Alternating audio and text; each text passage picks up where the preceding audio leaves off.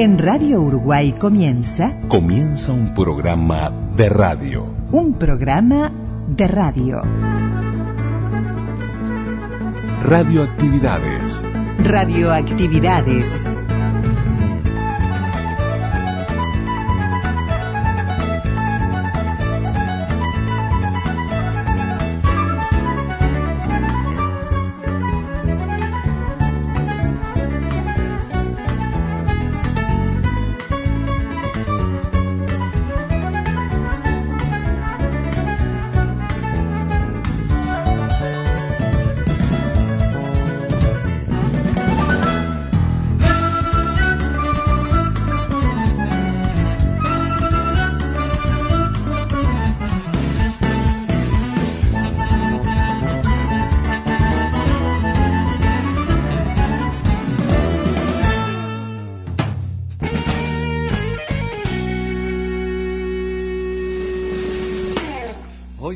La más linda a tibiar la vereda, sube y se balconea, saluda en el bar y la llevan los taxis flameando la ciudad.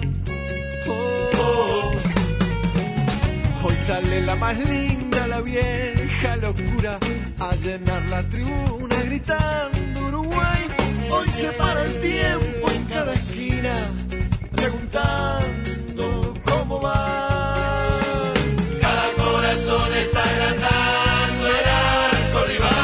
Bienvenidos amigas y amigos de las radios públicas a Radioactividades en este día tan especial, en este día vestido de celeste, en esta final que Uruguay va a tener una más y ojalá que podamos salir triunfantes en este 11 de junio del 2023, eh, cerquita de lo que puede llegar a ser un título de campeón mundial sub-20. Esperemos que se dé de esa manera. Así que estamos de celeste. Por allí aparecen estos sonidos que marcan una jornada que, como futboleros que somos todos los uruguayos, más allá de que hay algunos que no les gusta mucho, pero cuando aparecen estos, estas instancias, todos nos volvemos un poco vinculados al fútbol.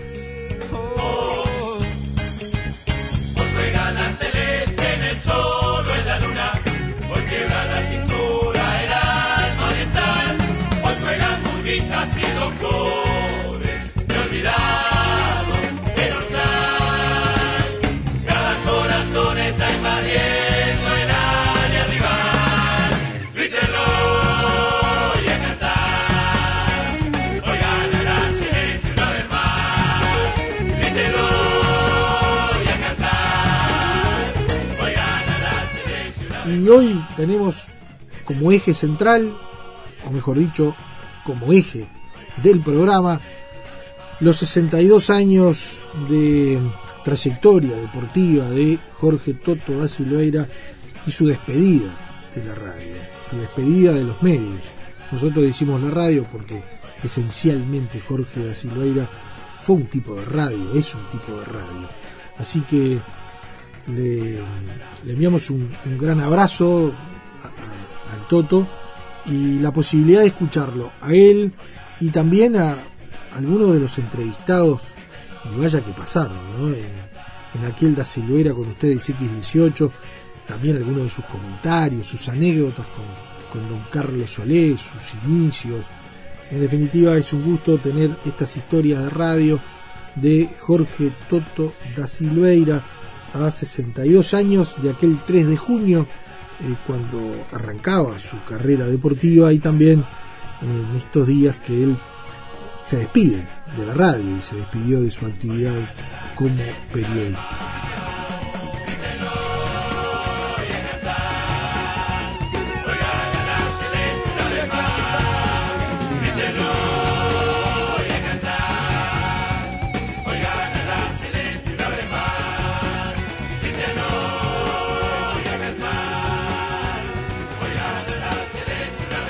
Facebook, Radioactividades.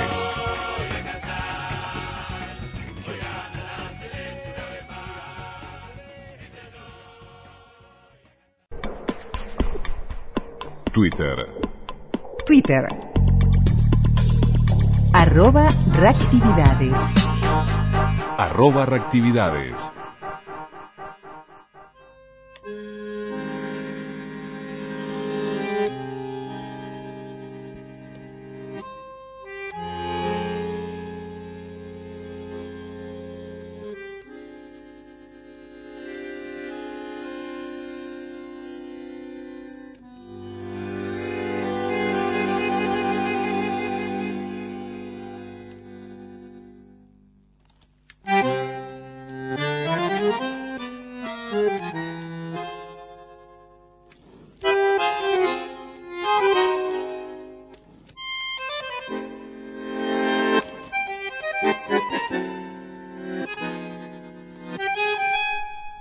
Jorge Urbano da Silveira Silva, conocido como Toto da Silveira, periodista deportivo, abogado, locutor, nacido el 30 de agosto de 1943, que mm, comenzó su actividad radial, periodística, el 3 de junio de hace 62 años y que hace algunos días se despidió de la radio.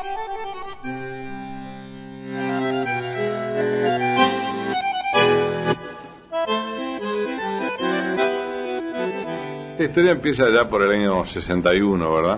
Yo entonces era estudiante de segundo año de preparatorio de Derecho. Eh, había tenido la desgracia de perder a mi padre cuando yo tenía 15 años. Y por ese entonces yo tenía 17.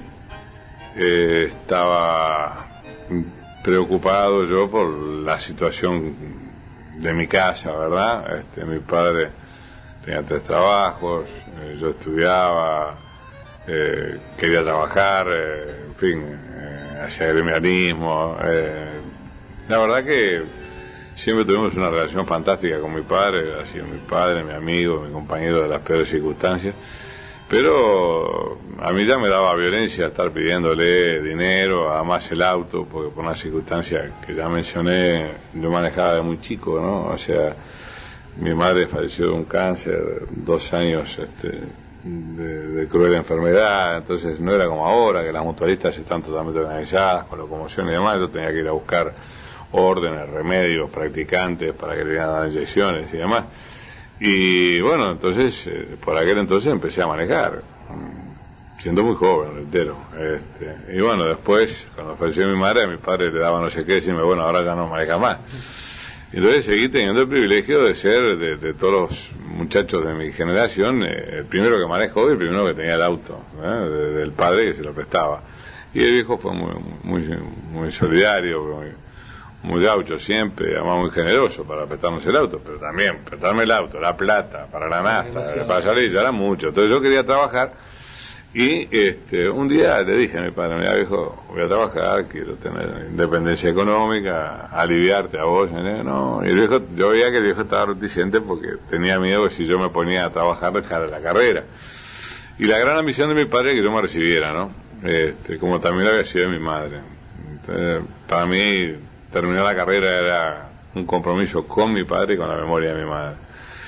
Entonces este, al viejo se le ocurrió, dice, ¿por qué? Dice, vos que te gusta tanto el deporte, dice que más tenés facilidad para expresarte, ¿no te me vinculás a alguna radio dice, en actividades deportivas? Dice, no te va a demandar tanto tiempo, te va a dar unos pesos y te va a permitir hacer la carrera. Y me pareció buena la idea. Entonces la comenté a un compañero mío entonces, un buen amigo, Oscar Imperio, eh, hijo de Carmelo. Y Carmelo tuvo la deferencia de abrirme las puertas de Radio Sport. Fui a hablar con un señor en toda la línea, este, don Roberto López Barofio, con quien el destino quiso que nunca trabajara al final, una cosa increíble. Yo estaba seguro después de la entrevista, que fue muy buena, que López Barofio me iba a dar trabajo. Pero creo que unas horas después, no habrán pasado ni dos días, me llama Carmelo a casa diciéndome si me animaba a comentar fútbol en Radio Sarandí que precisaban un comentarista de reserva.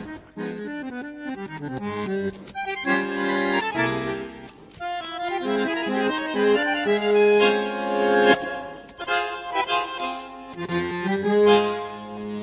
allá a Radio Sarandí en Boulevard Artigas 1515, ¿no? al lado de donde está la parrillada. Y, este, bueno, ahí este, enseguida me presentaron a las autoridades, a Guillermo Lescú, un fenómeno como locutor y como ser humano, que era el jefe de locutores, me hizo unas pruebas. Me hicieron pruebas miércoles, jueves y viernes, y el mismo viernes me confirmaron que al día siguiente, el 3 de junio de 1961, iba a debutar comentando un partido de reserva por el campeonato de competencia, entonces se transmitía la reserva y la primera, entre Nacional y Rampla Juniors. Al día siguiente jugó Peñarol la primera final frente a Palmeiras de la Copa Libertadores que ganó una semana después, el 11 de junio y bueno, ahí, ahí empezó la historia en Radio Sarandí, un 3 de junio del 61 y bueno, acá estamos.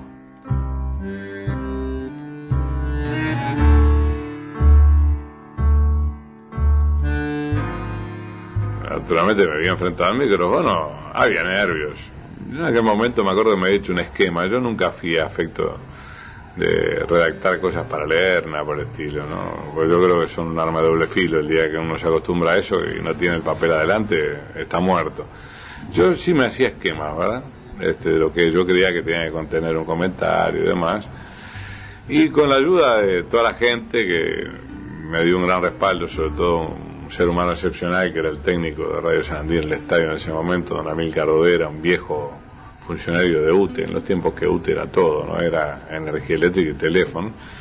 Este, bueno, eh, más o menos fuimos saliendo del paso en esas primeras circunstancias, pero naturalmente que lo más impactante de ese día fue haber conocido a Solé ahí en su salsa, ¿no? Era, era un monstruo, era la gran figura de la radio telefonía deportiva y trabajar en el equipo Solé ya para uno era un honor muy grande que un hombre de esa trayectoria confiara en que un gurí se vinculara a ese equipo, yo creo que era una distinción que, que valoré como corresponde. Yo siempre sostuve y tal lo hice desde que era muchachito, desde que me inicié en esta posición radio telefónico, de que había un algo para lograr sobrellevar la actividad, es decir, no me ponía nunca nervioso, naturalmente pensaba que con lealtad, con consecuencia, con honestidad, bueno, pues se podía llegar dentro de los recursos intelectuales de cada persona, pero de altas condiciones morales, que fue lo que yo siempre sostuve que el ser humano que comenzaba a andar en la vida podía tener.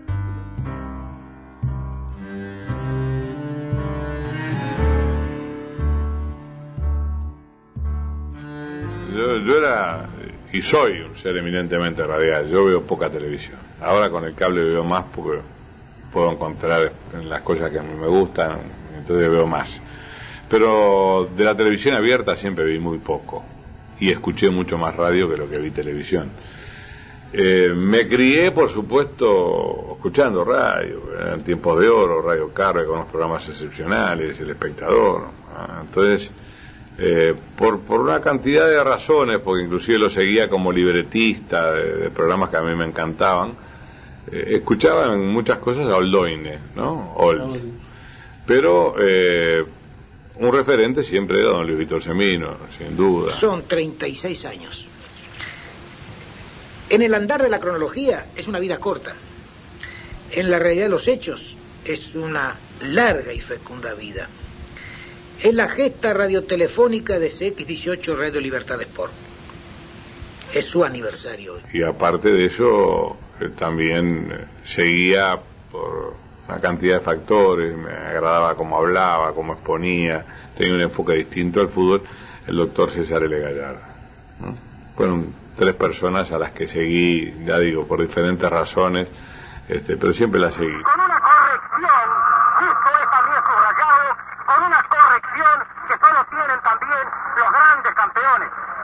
Estuvo aquí con Tulio Varela, que jugó un segundo tiempo que borró completamente la impresión un tanto penosa que nos había causado en la etapa anterior, que estuvo en la defensa y en el ataque, que organizó a sus hombres llevándolos hacia adelante.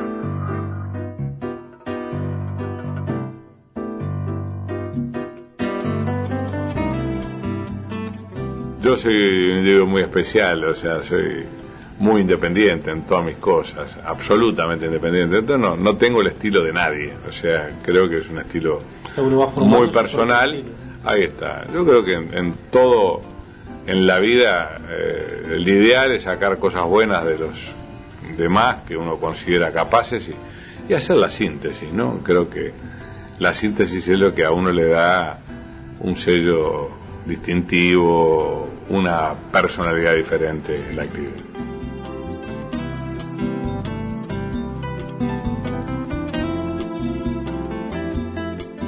¿Qué recuerdos tiene de Solés? Muchos, ¿no? Sin duda. Sí, muchos y muy lindos.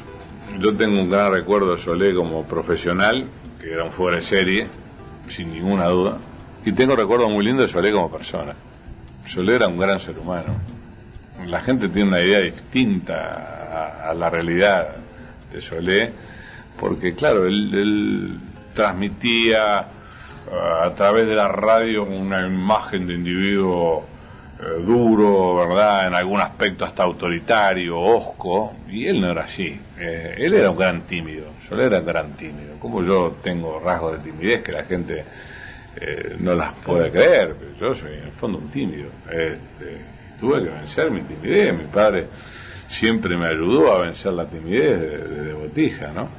Este, y Solé era un tímido. Entonces Solé se, eh, digamos, se protegía detrás de, esa caparazón de hombre duro, este, para no desnudar lo que era su, su grandura, ¿no? Yo diría eh, un individuo sentimental, ¿eh? este, con sentimientos muy nobles y muy puros, por otra parte.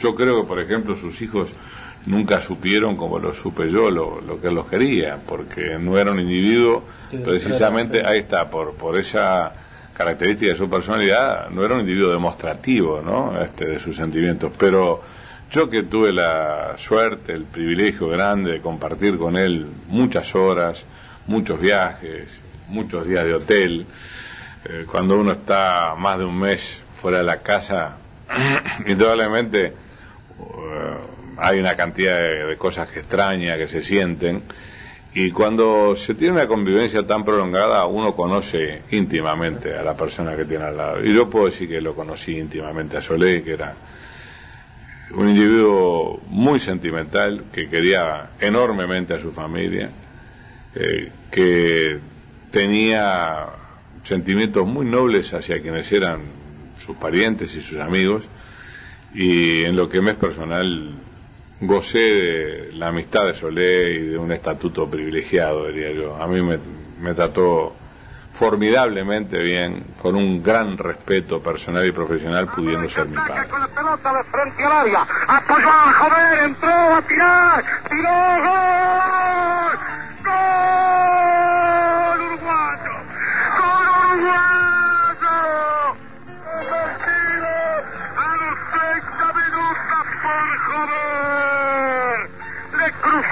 Pelota dentro a Broy y joder se cortó decretando el primer canto a los 30 minutos para Uruguay. A mí me tocó lo más brillante del fútbol uruguayo, es decir, la mitad de la década del 35 que arrastraba eh, los títulos tremendos del 24, del 28, el primer campeonato del mundo de 1930, por lo cual Uruguay plenamente vivía en todos los sectores sociales eh, esa dignidad y orgullo enorme de que nuestro fútbol le había deparado a, los orientales. Me tocó vivir, como le decía anteriormente, la mitad de la década del 35, cuando ya terminaban los colosos aquellos que le dieron nombre a día a nuestro fútbol, comandados por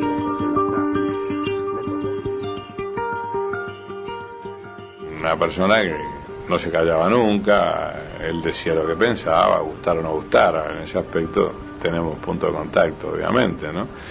Este, entonces yo recuerdo que este, una vuelta había un ambiente de los paraguayos brutal contra él porque había dicho que los paraguayos se habían comportado en un partido de fútbol como la guerra del Chaco. Entonces íbamos por la calle en Paraguay y decían, tú eres Solé,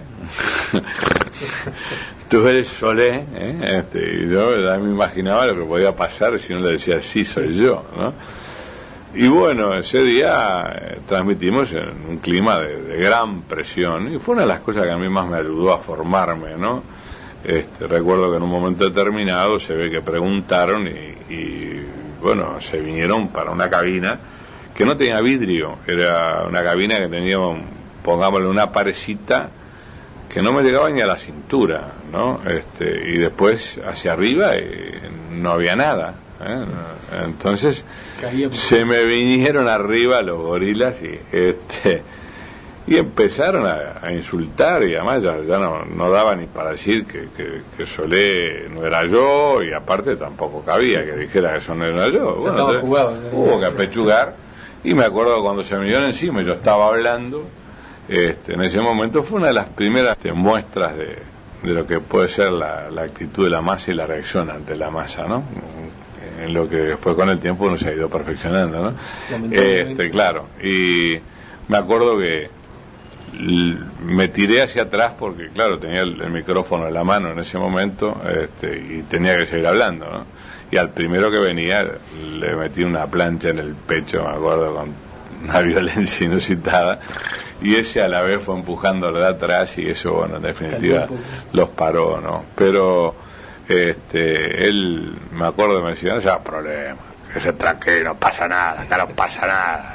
Eh, digo, no, mire, están preguntando por usted, don Carlos, cuídese, no, salga poco, vaya, pasa nada, acá no pasa nada. Y un día había llegado una amenaza, un señor que decía que lo iba a matar, el sábado en el estadio lo iba a matar. Y bueno, estábamos todos preocupados, ¿no? Y de repente subía él la escalera, tenía un andar cansino, ¿no? Cuando subía la escalera de- del palco, venía para la cabina y de repente veo que se para un individuo y que él se la abalanza. Cuando se para el individuo, ya bajamos corriendo también los demás.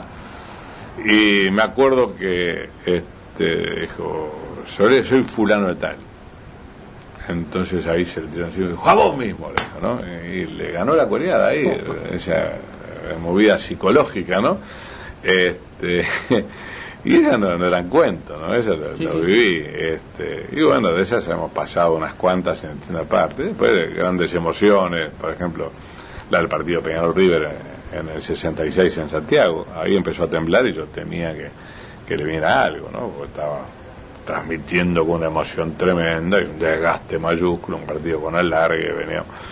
Este, y bueno, eh, el hombre superaba todo porque tenía una clase inigualable. La pelota, va lento el veterano, puntero por bajo en dirección a Joya. Joya bailotea con la pelota, Spencer se fue a la punta. Joya está por adentro bailoteando con la pelota, da la impresión de estar quebrado River. Estupor en los propios River Platense. Devuelve la pelota para Cortés. Cortés a González, González a Cortés, Cortés a Rocha. Allí está, cabeció. ¡Y gol! ¡Gol! ¡Gol de Peñarol Rocha! Rocha los cuatro minutos del último chico. Ahí estaban, dice señores. Allí estaba. Y este hombre que había tirado tremendos y fulminantes rebates en el último cuarto de hora rozando la posta al venir el centro la cabeció magníficamente Rocha. Todos se quedaron quietos. Se quedó quieto Carrizo, creyó que iba afuera, pero allí estaba el gol. Y se produjo el tanto Rocha, autor Peñarol 4, River 2. Vayan preparándose los peñarolenses y los aficionados uruguayos Montevideo. Está este campeonato ganado y ganado, si ustedes me permiten la expresión que no es académica, pero para hacerlo más gráfico, ganado a lo macho.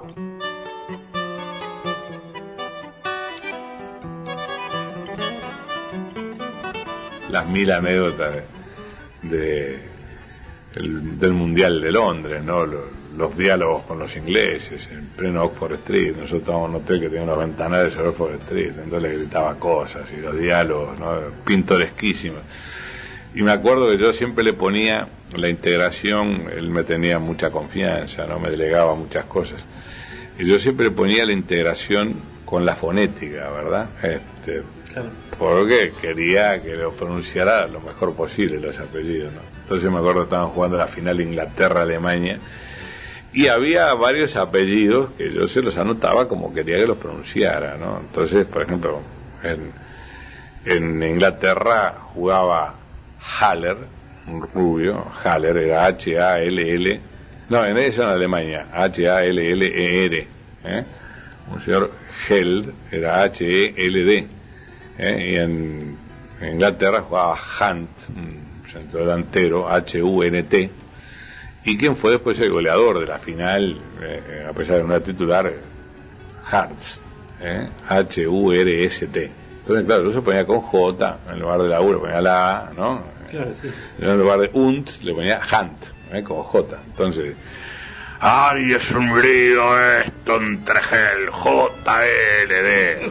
Ham, J-N-T. Yo me quería tirar abajo, claro, a explicarle para la audiencia, ¿no?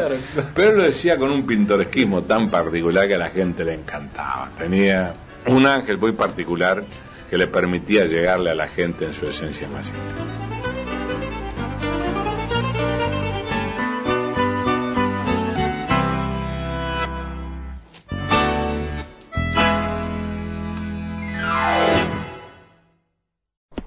Facebook, Radioactividades, Radioactividades, Twitter, arroba reactividades.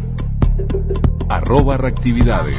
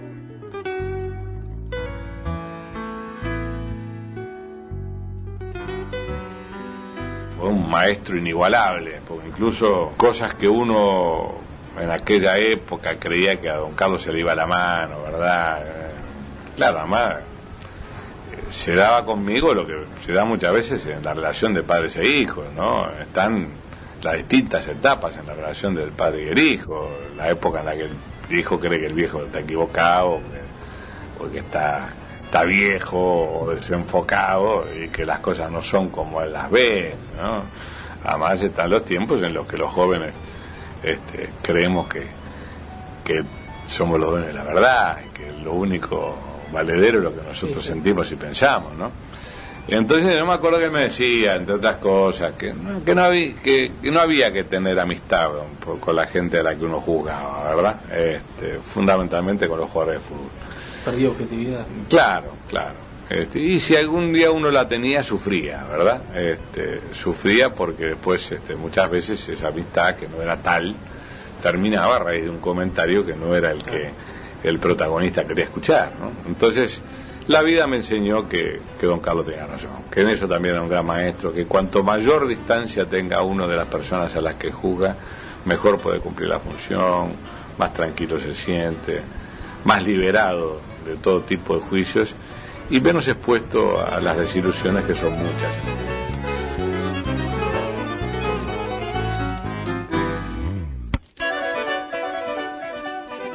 A Sorel entraba a Cairo, que era el locutor comercial, cuando él le decía, por ejemplo, y, y él, eh, informa, eh, eh, él le hacía, ¿eh? este, a, a Cairo, entonces Cairo decía, informa tal, ¿no?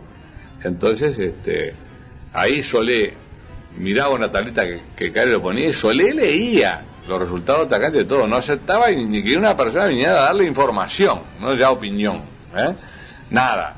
Entonces me acuerdo que un día surge un aviso que era de un pantalón coringa, no me olvido jamás, ¿no? Este, era un aviso de Sudantex, eh, un pantalón sanforizado. Entonces el aviso decía más o menos así, informa, ¿no? Este, pantalón coringa, ¿no? Este, no, resultado tras cancha, ¿no? Resultado tras cancha. Entonces, eh, para la oreja y me dice, pero yo no te hice así que me dijo resultado de las canchas, ¿no? Entonces, dice que lee el aviso y dice, resultado de otras canchas, pantalón Coringa 10, combinado de otros pantalones 6. Entonces, cuando Solé sintió que Cairo se metía a darle resultados a otras canchas sin que él se lo hubiera pedido, ya se enardeció. Entonces, claro, estaba tenso, eh, siente después el aviso, y entonces ya fue una reacción de, molestia, y como ya no se la podía agarrar con Cairo, ¿eh? Porque Cairo en definitiva estaba dando un aviso, entonces cuando termina el aviso dice sobre ¡qué estupidez! Por supuesto, primer y último día del aviso pantalón coringa en la red de Sandy. Pero él vive así, tenía esa reacción el otro día también, no sé qué cosa, con una cerveza, y fuera, fuera, y ya, pero el día siguiente estaba la otra, ¿no? La competidora. renovando desafíos, todos peleando por ganar, por ser mejores, y junto a ellos, una voz, la de Carlos Solé. Centro parámbola, paró sobre para Cubilla, Cubilla tiene Morales, avanzó solo, dio a Morales, Morales tiró, ahí está, gol, gol. Viviendo cada jugada con la fuerza, la verdad sin medias tintas de quien lleva ya 37 años, primero en fútbol. Vino de Cubilla. CX8 Radio Sarandí. Eh, siento por Sandy muchas cosas. Fue mi primera novia, fue un lugar donde no solo pude desarrollar una tarea, creo que además fue el lugar ideal por lo que era la radio, la difusión que tenía, si, hubiera empezado en otra emisora de mucho menos alcance en todo sentido, yo no sé qué sería hoy, vamos a ser claros, ¿no? Este, pero además me formé como, como ser humano y ahí tuve grandes amigos y conocí gente a la que le debo mucho. Solé a la cabeza, ¿no? Este, y, y tengo un profundo sentimiento por San Domingo.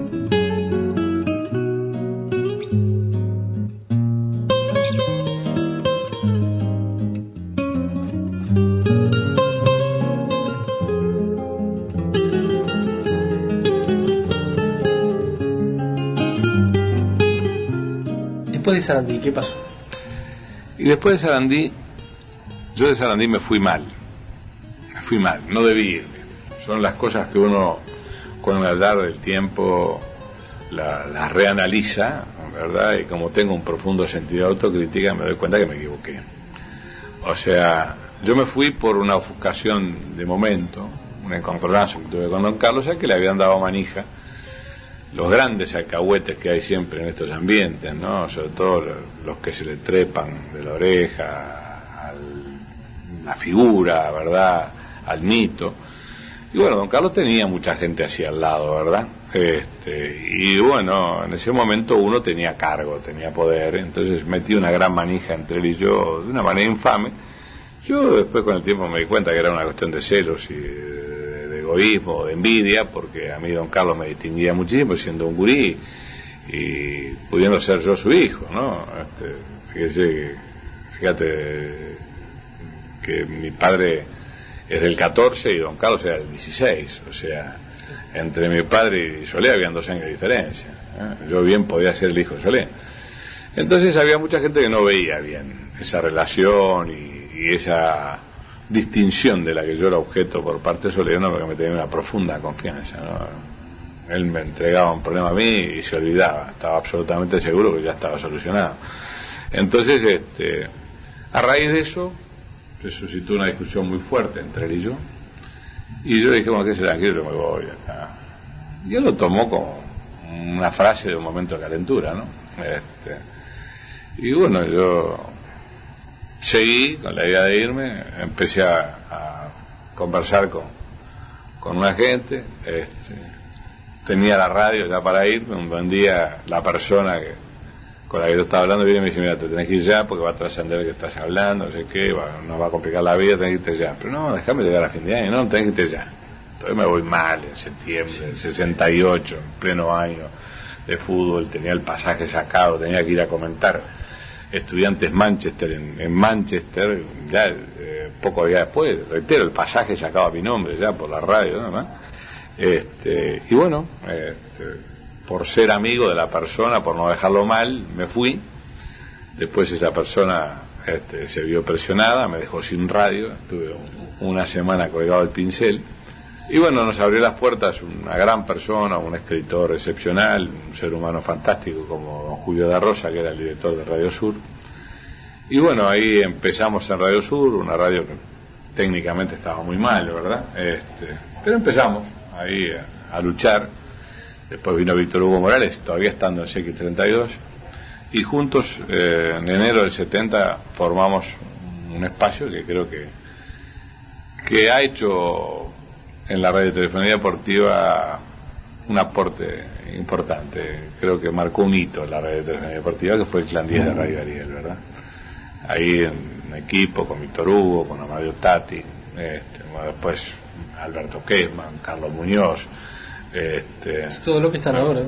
claro, todo, toda la, la gente que por años ha, ha ocupado, digamos, el dial, surgió de ahí, ¿no? Eh, que fue una, que creo que fue un eh, momento excepcional de mi vida radial porque pudimos desarrollar las cosas como queríamos, como estimábamos que se tenían que hacer.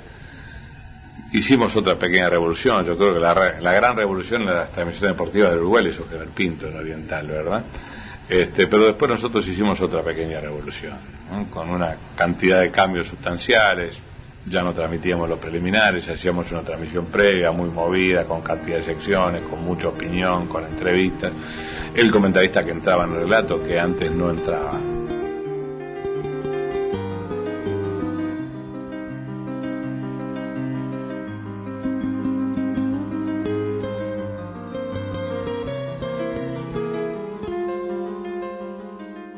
Argentina estuve un año, ¿no? En el 80 era un contrato por dos años. El primero tenía que probar cómo me adaptaba al ambiente en una radio Rosario.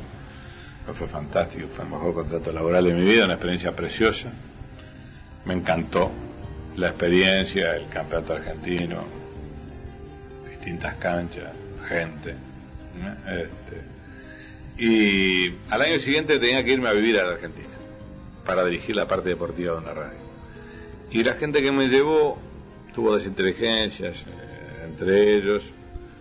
Y bueno, igual otros quisieron que yo fuera, pero yo no la veía tan segura y para dejar todo acá, yo soy muy, muy de mi familia. Este, yo tenía que tener cosas muy firmes, ¿verdad? Eh, la, la Argentina fue como una asignatura pendiente en mi vida profesional. Y creo que yo cometí un error gravísimo en el año 1969 que me pudo haber cambiado la existencia de, punta a punta, ¿no? sin ninguna duda. Estando en CX32 todavía, eh, estudiaba yo, me faltaban dos materias para recibirme de abogado, viene Osvaldo Sueldía a buscarme. Osvaldo en aquel entonces era el técnico exitoso del mundo, era el boom, había sacado campeón de América y del mundo estudiante de La Plata. Había surgido entre él y yo una amistad muy, muy linda, como se me dio después con, con prácticamente todos los técnicos exitosos que tuvo la Argentina, ¿no? que me dieron muchísimo, ¿no? en conocimientos, en, en calidez, en, en trato humano, ¿verdad? Y he sido un gran amigo de todos los, los grandes técnicos que ha tenido la Argentina, ¿no? Este, y vino Osvaldo con un señor Fernández Cortés, que era el dueño de Radio Rivadavia. Entonces este, me dice de cenar juntos, fuimos a cenar. Y dice, mire Jorge, el bebé es un íntimo amigo mío, va a ser de Rivadavia la radio deportiva de la Argentina. Tiene a José María Muñoz. Y yo le dije que el comentarista lo teníamos que venir a buscar acá. El comentarista tiene que ser usted. Y en aquel momento cometí un error gravísimo, gravísimo desde el punto de vista profesional. Yo sabía, ya vivía una crisis vocacional muy importante, yo estaba terminando mi carrera, mucho más que por el convencimiento de que iba a ejercerla, por el compromiso moral que tenía con mi madre y con mi padre, por la memoria de mi madre y con mi padre. Y sabía perfectamente bien que si yo me iba a la Argentina, yo no terminaba la carrera nunca más. Entonces le dije a Osvaldo, mire Osvaldo, usted sabe que tengo este compromiso, alguna vez lo hemos hablado. Yo sé que de repente este tranvía pasa una sola vez, pero, pero no puedo. Si me voy ahora, traiciono a la gente que más quise en mi vida. Entonces, este, agradecí muchísimo a Fernández Cortés, le di un gran abrazo a Osvaldo, porque yo sabía bien lo que significaba que un hombre como Waldo Subeldía se jugara de esa manera y viniera acá a buscarme. Yo en aquel momento tenía, estamos hablando de 25 años, ¿no? Estamos en febrero del, del ses- sí, del 69, tenía 25 años.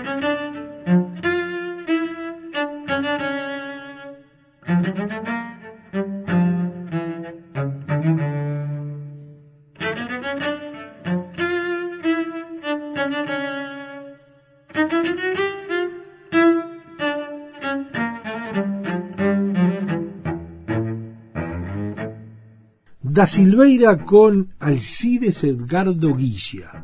Querido Alcides, un gran abrazo, muchas felicidades, que nos cumpla muy felices. Espero darte un abrazo esta tarde en el Museo del Fútbol. ¿eh? Bueno, muy buenos días. Este, estamos ahora cumpliendo 85 años. Este, es como el tango aquel, ¿no? Eh, un año más importa.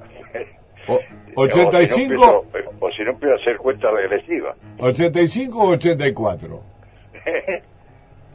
¿Cuántos años cumplís? ¿Cuántos? ¿84 u 85? 84 cumplo. 84, 84. Sí, sí, me parecía. Me parecía. O sea que vos cuando fuiste campeón del mundo en Maracaná tenías 23 años. No, todavía tenía 22 porque soy del mes de diciembre yo. Sí, sí, sí. Está bien. 22 y medio tenía en esa época. Sí, sí. Y eras de la misma época que, que Lomar Míguez, ¿no? Pero le llevaba- yo le llevaba unos meses a, a Lomar. Ajá. Pero los dos llegaron juntos a Peñarol de Sudamérica allá por el 47, ¿no? No, en el 48, cuando 48. vino la huelga a jugar. Cuando la huelga. Seguro. Y forman la, la máquina, ¿no? De, del 49 con Hover, con Schiafino y con el patrullero Vidal, ¿no? Ah, así es. El técnico tuvo la, no sé, ojo, ojo clínico, pues el que sea, ¿no?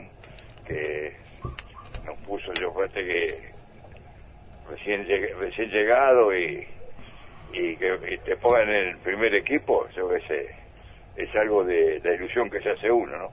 Por suerte las cosas me rodaron bien y, y hay que en la punta derecha. Y eh, dime, eh, aquel equipo del 49 una maravilla, ¿no? Sí, lo que se hacían, se hacían de cuatro o cinco goles casi todos los partidos, porque el problema no era marcar a uno, era- había que marcar a los cinco, porque cualquiera de los cinco podía hacer goles. Así que era, era, era un poco difícil marcar a, a esa delantera. Y era un deleite jugar con ellos, ¿no?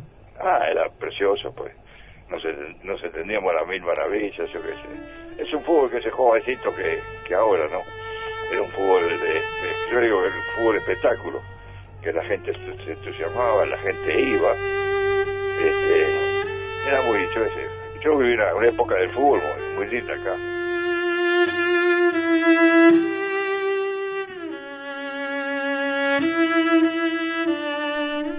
Da Silveira entrevista a Julio César Abadí. Para la gente que lo vio a Julio César Abadí en su segunda época en Peñarol, de repente le queda la idea de que no, no era un jugador que desarrollara una gran velocidad. Claro, ya los años se lo impedían, ¿eh? pero yo me acuerdo del primer Julio César Abadí, vos Hugo también. Yo me acuerdo de aquella diagonal contra los ingleses en el arco de la Colombe. Yo le voy adelantando una cosa. Me acuerdo de las corridas aquellas fantásticas tuyas. A ¿o mí, no? a mí nunca me, jugó- me gustó jugar de puntero. Nunca, Jamás. Nunca. ¿Por qué? Porque tenía dos marcadores. La raya. En la línea y, y- y- y acá. Yo, si ustedes se recuerdan, yo de la punta siempre me iba y me iba, jugaba de, Ah. de 9, de 10, Y, de y 11, Juan- anda- y- andaba Juan- y- recorriendo. Y Juancito Josa te llamaba, te decía, ven Julio, ven, eh, ven, ven para Ah, aquí. ven, ven. ven, ven, acércate a mí. Acércate a mí, era fácil para Porque, Julio. porque le gustaba. Juan era un dominador de pelota, dribleador, ¿no? Y le gustaba tocar y cosas así. Bueno, pero estamos eh, yéndonos muy adelante. Eh, yo voy a pedirle a, a Julio que me diga cómo empieza esta historia. Vamos a, eso, vamos a trasladarnos Es a, larga la a pan de azúcar. No, no nos alcanza. eh. Eh, tenemos tantos días para hablar. bueno, eh, eh, el asunto era el primer sí, que, que rompieras esa esa postura de no de no querer. eh, este, eh, Yo te eh, inicio con esto, Jorge. A ver, contame. Llegué a Montevideo a los 17 años. O sea que antes en pan de Eh, eh. azúcar. No, Ah, yo a los 10 años estaba en Pan de Azúcar. A los 10. ¿Mm? Este, de Tu Montevideo, viejo vasco. eh, Eh, vasco francés. Vasco francés. Eh, mi, ma- mi madre española y tu el madre francés. española, el viejo vasco francés, Eh. eh, panadero, Panadería, sí, panadero, con oficio de panadero, ¿verdad? este, bueno, de ahí, de ¿Cuántos- ahí, cuántos por hermanos- trabajo. por ¿Cuántos tra- hermanos eran?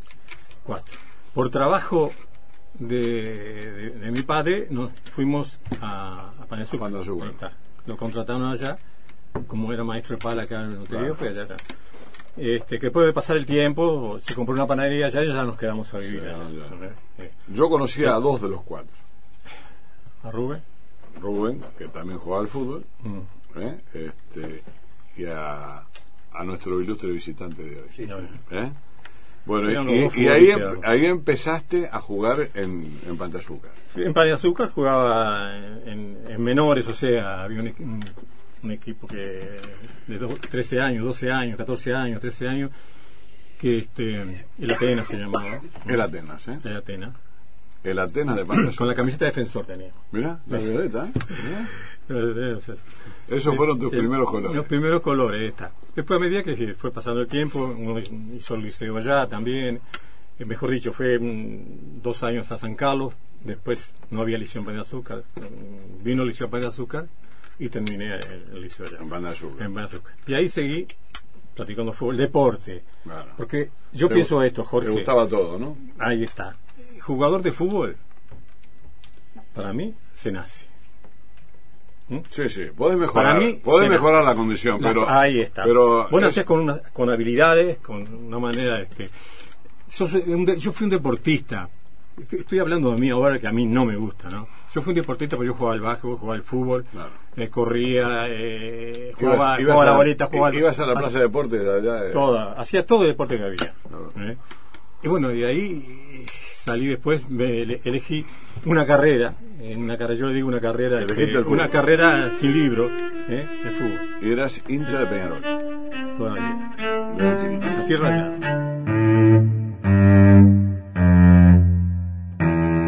Toto da Silveira entrevista a Luis Artini. ¿Qué, qué, qué significó Nacional en su vida, Luis? Y la verdad, la verdad que todo, porque usé toda la, la suerte que, que tuve por conseguir, la conseguí todo con él. Consiguió títulos inéditos para usted, ¿verdad? Campeón de América, campeón del mundo con Nacional. Sí, la verdad que tuve que pasar los años que estuve ahí, muy bueno. ¿Y su familia cómo pasó acá en Uruguay? Muy bien, la verdad que muy bien, los chicos y todo, mi mujer y todo, así que estuve muy tiem- mucho tiempo por ahí.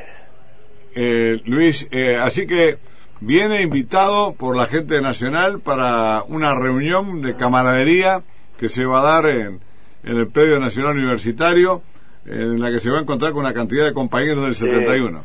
Mañana, mañana va a estar con ellos, va a estar con ellos, con la mayoría de ellos. Algunos han salido afuera y otros, y algunos están por acá. Sí, así que entonces seguramente va a vivir un momento de, de honda emoción, ¿no? La verdad que sí. Por tiempo, la verdad que es muy, muy bueno. Usted sabe que eh, acá todavía se le recuerda, por supuesto por sus goles, por su trayectoria fantástica como jugador, pero sobre todo por lo que fue usted como profesional modelo, ¿no?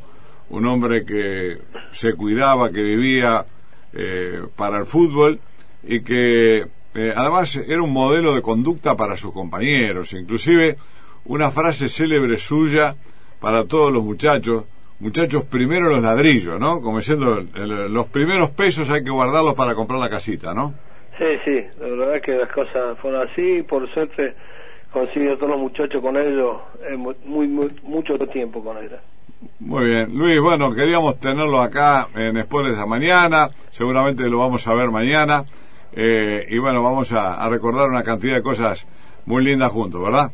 Mañana estaremos. ¿eh? Bueno, le mando Así un abrazo, abrazo Luis. para todos. ¿eh? Eh, un abrazo y gracias por todo. Gracias ¿eh? para ustedes. Gracias. Señores, Luis Artime.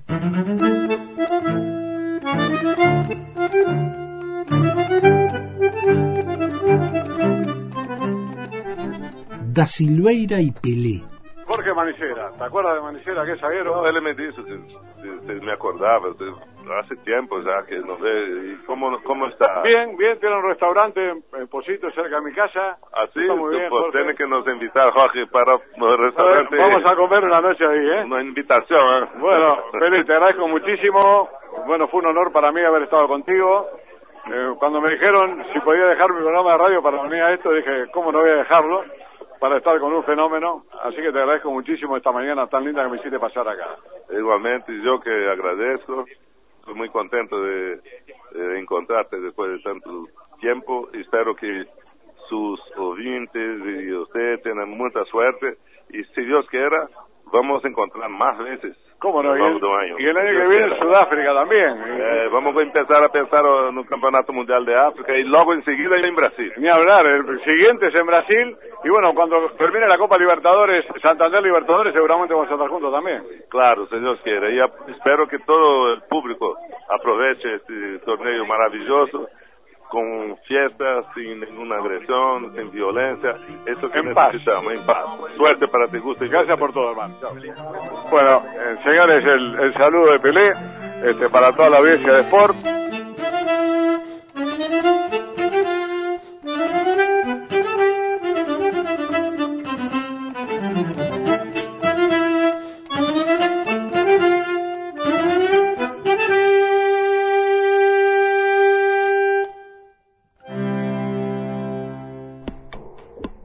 Podcast.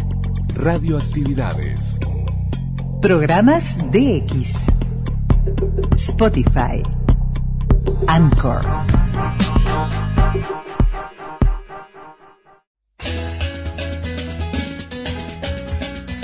gloriosa, celeste, nació del barrio del picado callejero, de los baldíos, del campito del potrero, de los recreos, en la escuela con pelota de papel gloriosa, celeste, el cielo claro es tu bandera majestuosa, es infinita.